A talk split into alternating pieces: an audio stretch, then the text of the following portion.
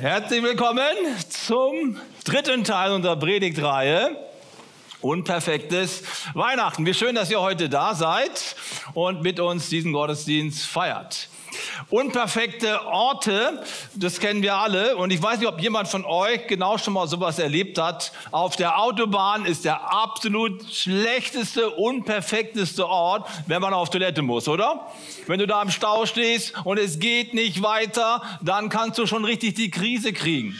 Gut, auf Toilette zu müssen ist schon eine Schwierigkeit, aber stell dir vor, du bekommst ein Baby und du bist im Auto, dein Mann fährt dich zum Krankenhaus und du bleibst im Stau stecken. So ist es meinem Vater gegangen vor vielen Jahren, als meine Schwester zur Welt kam. Der hat richtig die Krise gekriegt, das könnt ihr euch vorstellen. Er hat es dann gerade noch geschafft und ist reingerannt ins Krankenhaus, Alarm geschlagen und es ging dann gerade noch mal gut. Heute sprechen wir über Josef und Maria. Und wir haben eben schon den Text gelesen, der zur Predigt passt. Sie sind unterwegs von Nazareth nach Bethlehem und Dort ist es dann endlich soweit. Maria ist hochschwanger, das Baby soll geboren werden, aber es ist kein Platz da.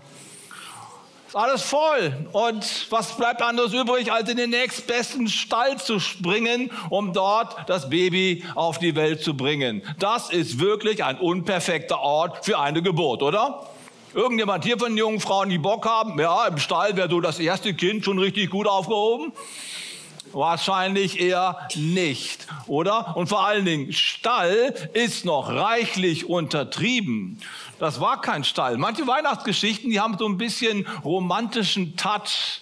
Da sieht man dann so Bilder wie dieses hier aus, der, aus dem 17. Jahrhundert. Ja, das sieht doch irgendwie toll aus. Gerrit von Honthorst, ich mag das Bild. Das Strahlen kommt nicht von oben, es kommt vom Kind. Er ist das Licht der Welt. Aber es sieht irgendwie alles ziemlich idyllisch aus, findet ihr nicht? Irgendwie kann man sich im Stall auch gemütlich machen. Das Stroh und irgendwie ist es auch warm. Feuer kann man vielleicht nicht machen, aber ein paar Decken und dann kommen noch nette Gäste rein. Ach, man kann auch im Stall gut feiern. Also der Schwiegervater von meinem Sohn, der ist jetzt 60 geworden, die haben sich in einer alten Scheune versammelt und die hergerichtet. Das war eine ordentliche Party. Geht schon. Aber es war kein Stall, so wie wir ihn kennen, sondern es war eine Höhle, wenn wir genauer uns mit der Geschichte beschäftigen. Und es gibt so Höhlen im, äh, in Palästina, so wie diese hier, das ist die Höhle von Kana. Kana, Bibelkenner, die wissen, in Kana hat Jesus sein erstes Wunder getan in Galiläa. Und man sagt so, er hätte eine Weile lang dort sich auf das Wunder vorbereitet in der Höhle. naja, wie man auf die Idee kommt, weiß ich nicht, aber er soll dort gebetet und gefastet haben, dass das Wunder auch funktioniert. Anyway, das interessiert uns heute weniger, aber ich finde, so eine Höhle ist schon was anderes als ein gemütlicher Stall mit Dach drauf und schön Heu und Stroh, oder? So müssen wir sich das wirklich vorstellen. Das ist die Realität gewesen, als Jesus auf die Welt kam. Irgendwo in, den erst, in die erstbeste Felsspalte, da haben damals die Juden ihre Tiere untergebracht. Die hatten keine Stelle, so wie wir heute. Es waren einfach Höhlen, irgendwelche Felsvorsprünge. Das sieht nicht romantisch aus. Findet ihr nicht? Hallo, seid ihr da? Ein bisschen mehr Stimmung könnte nicht schaden heute Morgen. Wir wollen ja feiern. Ihr dürft gerne mitgehen. Also ich finde, wenn jetzt wenn man das alles so beobachtet, dann könnte man sagen, Mensch, also was schief gehen kann, geht schief, oder? Hier sind zwei junge Leute, die eigentlich von, von einem guten Leben träumen und was schief gehen kann, geht schief. Es fängt schon damit an, dass sie ausgerechnet dann auf den Weg geschickt werden, sich einschreiben zu lassen zur Volkszählung, als Maria im neunten Monat schwanger ist. Das ist ein ziemlich schlechter Zeitpunkt, um eine lange Reise zu machen ohne Auto. Gibt auch keinen Zug, oder kein Flugzeug und dem neunten Monat 150 Kilometer über holprige Straßen ist schon heftig, oder? Und wir wissen noch nicht mal genau, ob die überhaupt Geld für einen Esel hatten. Auch das sind ja so romantische Szenen. Ne? von der Weihnachtsgeschichte. Josef geht voran, der Esel hinter ihm und die schwangere Maria sitzt auf dem Esel drauf und strahlt so vor sich hin. Ne? Kann auch eine ganz gemütliche Reise sein, auf dem Esel mal so durch die Landschaft zu reiten. Das wissen wir gar nicht. Wahrscheinlich haben sie sich zu Fuß dahin geschleppt. 150 Kilometer. Was schief gehen kann, geht schief. Die unperfektesten Umstände, darüber haben wir schon eine Predigt gehört. Jetzt kommen sie endlich an und es sind viele Leute in der Stadt, weil viele Leute sich einschreiben müssen in diese Volkszählung. Und alle Zimmer sind voll. Völlig unperfekter Ort. Also was schief gehen kann, geht schief. Die beiden jungen Leute haben richtig Pech. Damit könnte man die Geschichte eigentlich auf die Seite legen. Und der eine oder andere denkt sich, ja, bei mir gab es auch schon Pannen, Pech und Pleiten. Oder? Wenn alles schief gelaufen ist. Aber wir sprechen ja heute nicht über Maria und Josef als junges Ehepaar vor 2000 Jahren, sondern wir sprechen darüber, dass Jesus behauptet, der Sohn Gottes zu sein. Also hier geht es um die Behauptung, dass der Sohn Gottes auf die Welt kommt und dann geht alles schief. Also der Gott, der Himmel und Erde geschaffen hat und der die Biologie und die Schöpfung so gemacht hat, dass auch das kleinste Teilchen ineinander greift, da passt ja irgendwie alles, aber wenn er selber auf die Erde kommt, geht gar nichts. Ist das glaubhaft? Hallo? Will euch mal ein bisschen mit reinnehmen in unsere heutige Zeit. Stellt euch mal vor, König Charles, der ewige Prinz Charles. Ich muss immer noch ein bisschen üben ne, bei Prinz Charles. König Charles würde einen Deutschlandbesuch machen. Das kann ja mal vorkommen. Der Mann ist schon Mitte, Mitte 70, auch nicht mehr der Jüngste. Jetzt stell dir also mal vor, der König von England macht einen Staatsbesuch und fliegt mit dem Flugzeug nach Frankfurt und dort will er in den Zug umsteigen, um nach Bonn zu fahren, um dort den Bundespräsidenten zu treffen. Und jetzt passiert Folgendes, das kann ich mir sogar vorstellen, er will mit dem Zug fahren und der Zug kommt nicht. Dann kommt der nächste Zug, aber der hält nicht da, wo er halten sollte, nämlich in Siegburg, weil irgendwie mit den Weichen und mit den irgendwelchen Stellwerken was nicht funktioniert, der muss weiterfahren bis nach Düsseldorf. Jetzt kommt er also in Düsseldorf an, da hat ihn keiner erwartet und er steht auf dem Bahnhof rum. Es ist schon spät geworden, weil der Zug Verspätung hatte und so weiter. Jetzt ist jetzt irgendwie so Mitternacht und er steht da auf dem Bahngleis. Keiner hat ihn erwartet und jetzt hat er ein großes Problem, weil er nur britische Pfund dabei hat. Ja, England ist ja gar keine Europäische Union mehr, der kann nicht mal zahlen. Und jetzt stellt euch vor, die Bahnhofsmission klappert den, den alten Mann dort auf, bringt ihn in die Herberge, wo die Trinker und wo die Obdachlosen sind und er schläft dort im Doppelstockbett und denkt sich, not a good place for an old king. Not a perfect ort. Ja, also stellt euch mal vor, das würde passieren. Ist das glaubwürdig? Natürlich nicht. Wie kann ich euch nur diese Geschichte ernsthaft verkaufen? Der liebe Gott ist auf die Welt gekommen und alles ist unperfekt. Nichts passt. Wer glaubt denn sowas? Und genau das ist das pure Evangelium. Das ist genau die Absicht Gottes. Das ist nicht irgendwie eine Panne. Das ist nicht irgendwie ein Pech, dass Gott jetzt irgendwie irgendwie die Dinge entgleiten. Er hat es genauso geplant. Er ist auf die Welt gekommen, ganz bewusst in einen Stall, in eine Höhle und nicht in einen Palast. Warum denn? Weil diese Geburt von Jesus, dieser unperfekte Ort, eine Botschaft ist für dich und für mich. Er ist gekommen mit einer Mission. Er ist gekommen an den dunkelsten Ort, an den keiner von uns möchte, um Menschen, die an diesem dunkelsten Ort sind, abzuholen und sie zu erlösen. Jesus hat den Himmel verlassen und ist in unsere Not hineingekommen, um sie auf sich zu nehmen, um sie wegzutragen und um uns freizusetzen. Deswegen musste er an den tiefsten Punkt kommen, an den unperfektesten Ort. Verstanden? Ja, das musst du erst mal glauben. Ne? Also Gott macht sich super klein und wird ein Mensch, um uns zu retten. Deswegen möchte ich mal einen folgenden Satz für dich formulieren zum Mitnehmen. Jesus ist nicht geboren worden in einem Palast, um sich feiern zu lassen, sondern er ist geboren worden in einem Stall, um uns feiern zu lassen. Die Weisen aus dem Morgenland, von denen wir der Weihnachtsgeschichte ja auch hören, die haben das auch nicht gecheckt. Die sind nach Jerusalem ge gegangen, als sie den Stern gesehen hatten, weil die dachten, natürlich kommt er im Palast zur Welt. Natürlich wird er irgendwo da vom Königshaus verwöhnt. Aber genau das Gegenteil passiert. Er kommt in einem kleinen, unbedeutenden Ort wie Bethlehem zur Welt und das im Stall.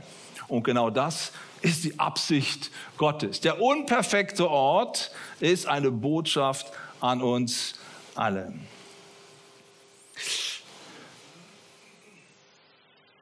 Die Frage ist ja, wo wohnt eigentlich der liebe Gott? Hast du da schon mal drüber nachgedacht? Wo wohnt der liebe Gott? Wo ist er zu Hause? Wo kann man ihn treffen? Wenn man das mal lokalisieren wollte, also ich meine jetzt nicht irgendwie so da einer transzendenten Wirklichkeit, ich meine mal ganz real, wo kann man Gott treffen? In der Fokuskirche, come on. Gute Antwort, ja. Die Bibel sagt es selber, wo man Gott treffen kann. Und zwar schon im Alten Testament. Im Jesaja, Kapitel 57, heißt es: Gott wohnt in der Höhe und im Heiligtum. Na gut, das haben wir auch erwartet. Ne? Also Gott wohnt im Himmel, in der Herrlichkeit und im Heiligtum, also im Tempel, wo alles geschmückt ist und alles großartig ist. Ja, da kann man doch Gott begegnen. Ja, das stimmt. Gott wohnt in der Höhe. Er wohnt an einem Ort, an den wir nicht einfach reisen können. Er ist in seiner Herrlichkeit. Und der Text geht weiter. Und bei denen, die zerschlagenen und gedemütigten Geistes sind. Warum? Auf das ich erquicke den Geist der Gedemütigten und das Herz der Zerschlagenen. Wo wohnt Gott? Wo ist der perfekte Ort für Gott? Gottes perfekter Ort ist dein unperfektester Ort da wo du gedemütigt bist, da wo du zerschlagen bist, da wo dir die Träume zerplatzt sind, wo bei dir alles schief geht, da ist Gott nur ein Gebet weit entfernt. Da ist er am allernächsten. Gott wohnt nicht im Palast. Gott wohnt nicht da, wo es uns gut geht. Da auch, aber da kriegen wir ihn irgendwie nicht mit. Ich weiß nicht, wie es euch so geht, aber meine größten Erfahrungen mit dem lieben Gott habe ich nicht am Strand von Mallorca gemacht. Nicht am Ballermann. Nein, da nicht. Sondern ich habe meine größten Erfahrungen mit Gott auf meinen Knien gemacht, als ich geheult habe und nicht mehr wusste, wie es weitergeht. Geht es dir auch so? Weißt du, Gott begegnet uns da, wo wir am Ende sind. Er begegnet uns an dem unperfektesten Ort, wo wir uns eingerichtet haben, wo wir eigentlich gar nicht sein möchten. Da ist Gott ganz nah. Und deswegen kommt er in einer Höhle auf die Welt, um uns das zu zeigen. Ich werde nicht nur Mensch, um euch mal zu besuchen. Ich mache hier nicht irgendwie eine kleine Show und ziehe mir eine Maske auf. Ich bin nicht auch mal Mensch. Nein, er wird wirklich Mensch. Er wird wirklich einer von uns und zwar einer von den Geringsten, von den Ärmsten, von den Schwächsten. Ist es nicht merkwürdig, dass das ganze Evangelium lauter Pech und Pannen und Unperfektion mit sich bringt. Er wird geboren in einem Stall von Eltern, die noch nicht mal richtig verheiratet sind. Geht eigentlich gar nicht für die damalige Zeit. Das fängt schon damit an. Dann wächst er auf in einer Familie, die keine Gelehrtenfamilie ist. Also der Paulus, von dem heißt es, ich habe zu den Füßen von Gamaliel gesessen. Ich habe die beste Ausbildung, Abitur mit 1,0. Nein, Jesus war mit acht Jahren schon auf der Baustelle und hat quasi dort die Ziegelsteine oder die Holzstämme angegeben oder hochgereicht, die sein Vater braucht, um das Dach zu zimmern. Der war nämlich ein Zimmermann. Keine besonders tolle Familie, oder? Er ist auch nicht in einer Familie geboren worden, einer Traumfamilie mit drei Kindern, Hund, Einfamilienhaus und großem Garten. So eine Traumfamilie, oder? Wäre nicht so schlecht, oder? Damit könnte man sich arrangieren, so. Großes Haus, genug Geld, schöner Garten, dreimal Urlaub. Da ist Jesus nicht reingekommen. Da ist, nicht, ist er nicht geboren worden, sondern in einer einfachen Arbeiterfamilie ist er geboren worden. Hey, der hat 30 Jahre gearbeitet auf dem Bau. Und dann ist er Gott geworden, oder wie? Ja? Tolle Karriere. Nein, der war schon immer Gott. Aber er hat diese 30 Jahre ganz einfach mit uns solidarisch gelebt, wie jeder Mensch hier auf der Erde lebt. Und es gibt einen Text, den ich sehr liebe, so aus dem aus der ersten Zeit der Kirche. Da hat man sich die Frage gestellt, wie kann denn das sein, Gott und Mensch in einer Person? Kann das funktionieren? Oder ist Gott irgendwie nur so mal reingebeamt worden in einen Menschen und war für ein paar Jahre irgendwie in diesem Jesus von Nazareth, hat er danach wieder verlassen? Wie stellen wir uns das vor? Und da hat jemand gesagt, es war Damasus der erste von Rom, 374 nach Christus, der sagt, was nicht angenommen ist, kann nicht geheilt werden. Was heißt das? Was nicht angenommen ist, kann nicht geheilt werden. Damit Gott dich heilen kann, dich retten kann, muss er dein Leben annehmen. Er kann dir ja nicht deine Lasten abnehmen, wenn er nicht wirklich in deine Situation reinkommt. Er kann dich gar nicht verstehen, wenn er nicht selbst einer wird wie du. Und deswegen hat Christus sich entschieden, in einem Stall auf die Welt zu kommen, an einem unperfekten Ort, weil nur das, was er annimmt, kann er auch erlösen. Und jetzt weißt du auch, warum es so so, so bedeutsam ist, gerade in den Tiefen unseres Lebens zu verstehen, da ist Christus hingekommen, an die tiefsten Stellen meines Lebens, um mich da rauszuholen, um mich da abzuholen, um mich an einen anderen Ort zu bringen, an den perfekten Ort. Das ist das Evangelium in Kleinformat. So könnte man das sagen. Gott wohnt in der Höhe und bei denen, die zerschlagenen und gedemütigten Geistes sind. Vielleicht denkst du manchmal, ey, wenn du schlecht drauf bist, deine Träume sind zerplatzt, du hast dein Studium geschmissen, du hast dich verkracht mit deiner Familie, es gibt Streit mit Freunden, irgendwie läuft gerade alles schief und jetzt überleg mal einen Augenblick, wie du dann denkst, wenn gerade alles schief läuft, wenn alles unperfekt ist. Ich glaube, es könnte sein, dass du dann denkst, Gott ist ganz schön weit weg. Ich fühle mich von Gott und von der Welt verlassen. Soll ich dir was sagen? Genau an dieser Stelle deines Lebens ist Gott dir am allernächsten. Denn er wurde in einem Stall geboren. Denn er wurde in einer Höhle geboren.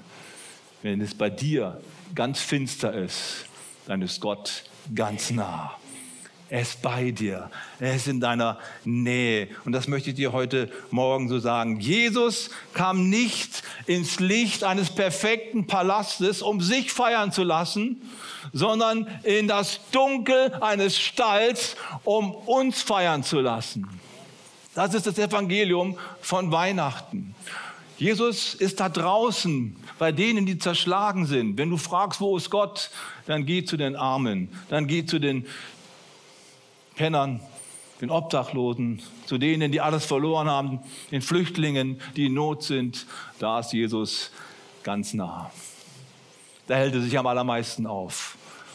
Da kannst du ihn finden. Es gibt ein tolles Gemälde aus dem 19. Jahrhundert. Das war damals das berühmteste Gemälde so in der westlichen Welt von Holman Hunt, das Licht der Welt. Ich habe es euch mal mitgebracht, das findet ihr auch in der St. Paul's Cathedral in London. Ist ein bisschen dunkel, das Licht der Welt. Da sehen wir Jesus, den König mit der Dornenkrone.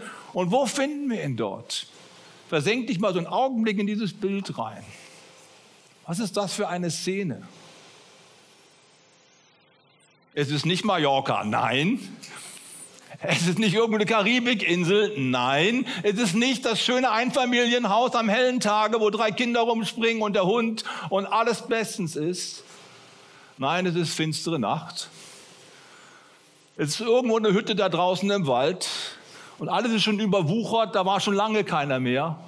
Der Mond scheint vielleicht.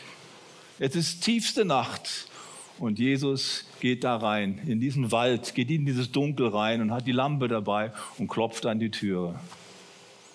Ich bin das Licht der Welt und ich klopfe bei dir an. Wer meine Stimme hört und mich reinlässt, zu dem werde ich eingehen und mit ihm das Mahl halten. Jesus ist an deinem unperfektesten Ort nur ein Gebet weit entfernt.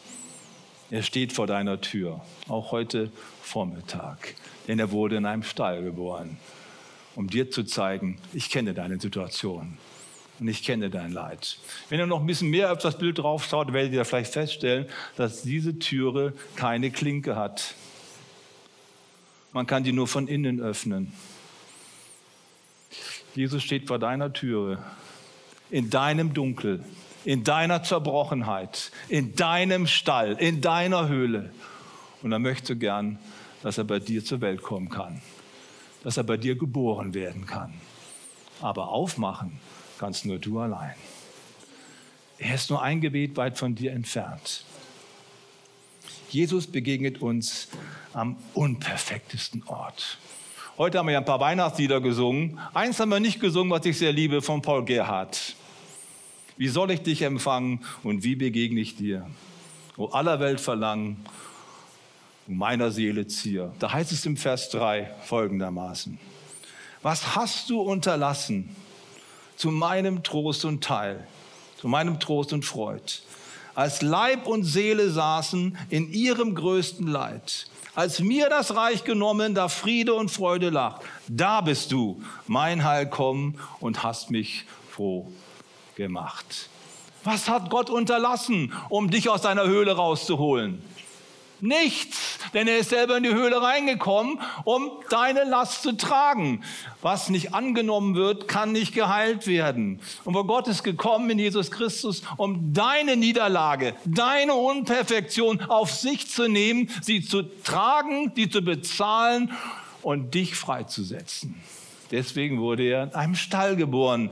Das ist die eigentliche Aussage. Dieser unperfekte Ort, dieser Stall, der verkündet das Evangelium. Jesus ist nicht für die Gesunden gekommen, nicht für die Reichen, nicht für die Schönen, für die auch. Aber die hören ihn oft nicht, weil sie so mit sich beschäftigt sind.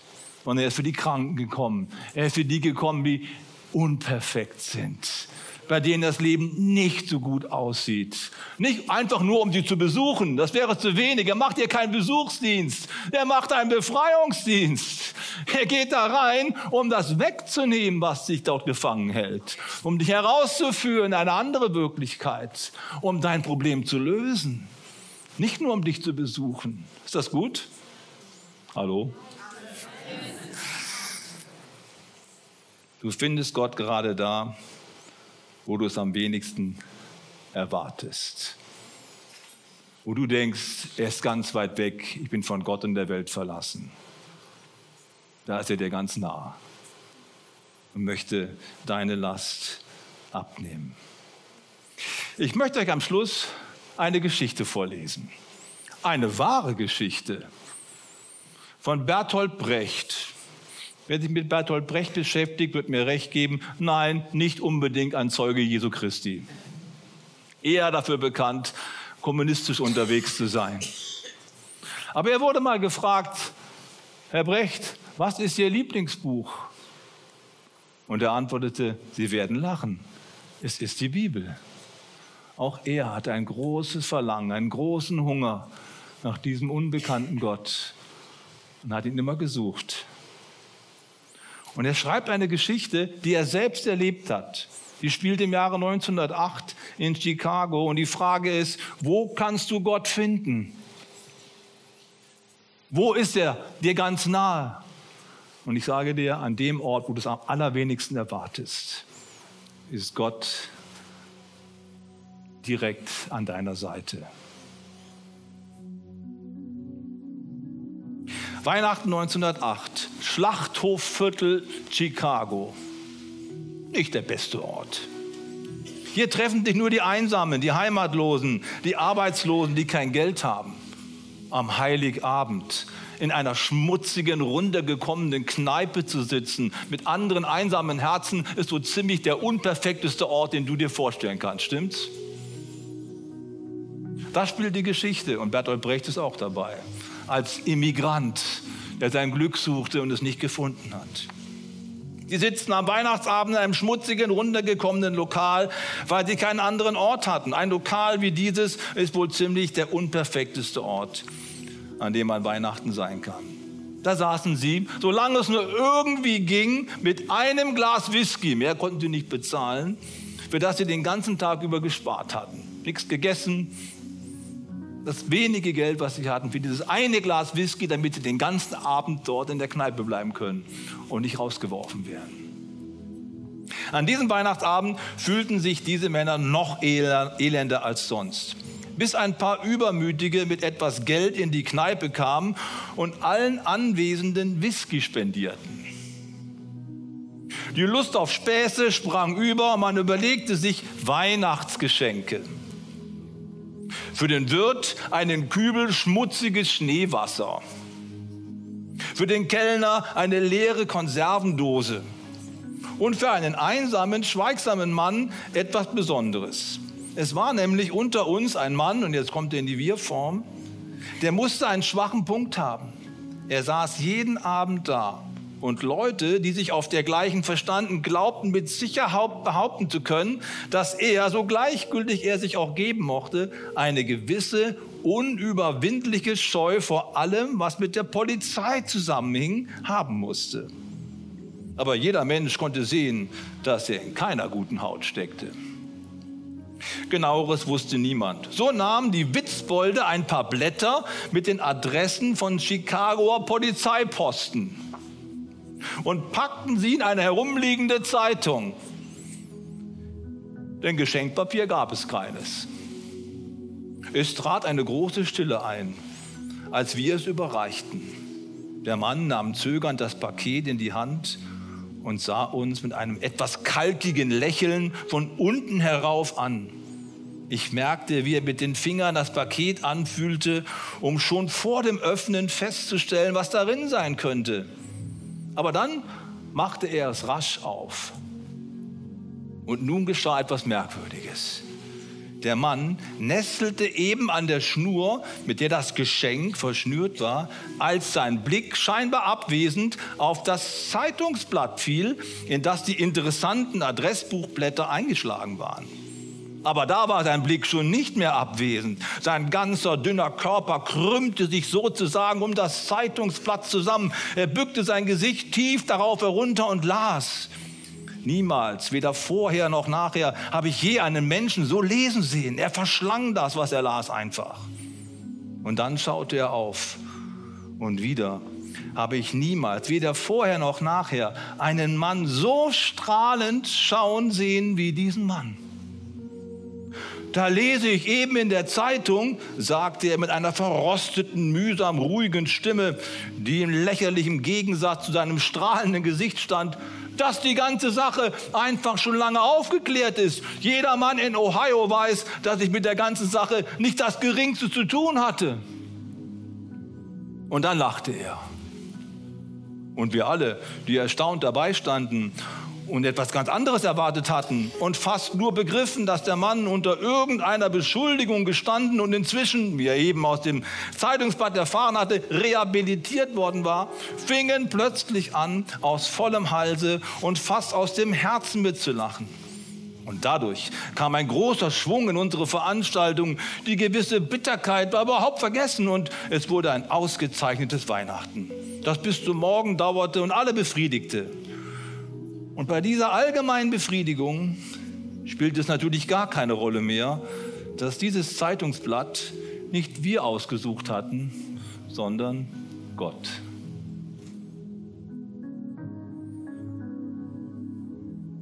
Jesus ist dir so nahe, wenn du denkst, er ist dir fern. Wenn du denkst, dein Leben ist verkorkst und ich komme nicht mehr raus dann ist er direkt an deiner Seite. So wie dieses Zeitungsblatt. Er hat die Botschaft für dich. Es ist alles schon geklärt. Du kannst nach Hause gehen. Es wird alles gut. Deswegen wurde Jesus in einem Stall geboren, um dir zu sagen, deine Höhle, dein Verlies, deine Dunkelheit habe ich auf mich genommen, damit du in die Freiheit kommen kannst. Jesus kam nicht in das Licht eines strahlenden Palastes, um sich feiern zu lassen, sondern er wurde geboren in das Dunkel eines Stalls, damit du feiern kannst. Amen. Lass uns doch mal gemeinsam aufstehen. Und bevor wir jetzt noch mal ins, mit einem Lied Jesus preisen, möchte ich mit euch noch mal beten. Ich bin davon überzeugt, dass Jesus jeden einzelnen von uns heute Morgen kennt. Und auch jedes einzelne Leben von uns kennt, wo wir gerade drin stecken, wo wir verzweifelt mit irgendwas am Struggeln sind und glauben, wir kriegen es nicht weg. Gott hat uns verlassen. Ich möchte dir heute sagen, Gott ist dir so nahe. Aber die Türe zu ihm kannst nur du selber auftun. Er ist das Licht der Welt. Er steht jetzt vor dir und vor deiner Türe. Aber nur, nur, nur du kannst aufmachen. So, lass uns, lass uns mal gemeinsam beten. Und ich möchte euch einladen, mit mir die Augen zu schließen. Herr Jesus, ich danke dir von ganzem Herzen, dass in dieser Weihnachtsgeschichte so versteckt und so schnell überlesen wir es, das ganze Evangelium drinsteckt. Du bist freiwillig als Gott oder als Schöpfer in dieses Elend hineingekommen, um uns aus diesem Elend herauszuholen. Du hast unser Leben angenommen, damit wir dein Leben bekommen können. Und heute stehst du vor uns als Licht der Welt und möchtest uns diesen Tausch anbieten, diesen Tausch am Kreuz. Und wenn wir so beten, möchte ich dich fragen, wir schauen jetzt nicht rum, vielleicht bist du heute Morgen hier oder am Livestream und du spürst, das ist eigentlich meine Situation. Eigentlich, das ist meine Höhle, von der hier gesprochen wurde. Wenn du sagst, ich möchte, dass Jesus da reinkommt, in mein Leben, um mein Leben anzunehmen, meinen Verlust anzunehmen, um mir dadurch seinen Gewinn zu geben. Wenn du das willst, wir schauen das nicht rum, dann heb doch mal kurz deine Hand und sag Gott, hier bin ich. Ich mache jetzt meine Tür von innen auf, damit du reinkommen kannst.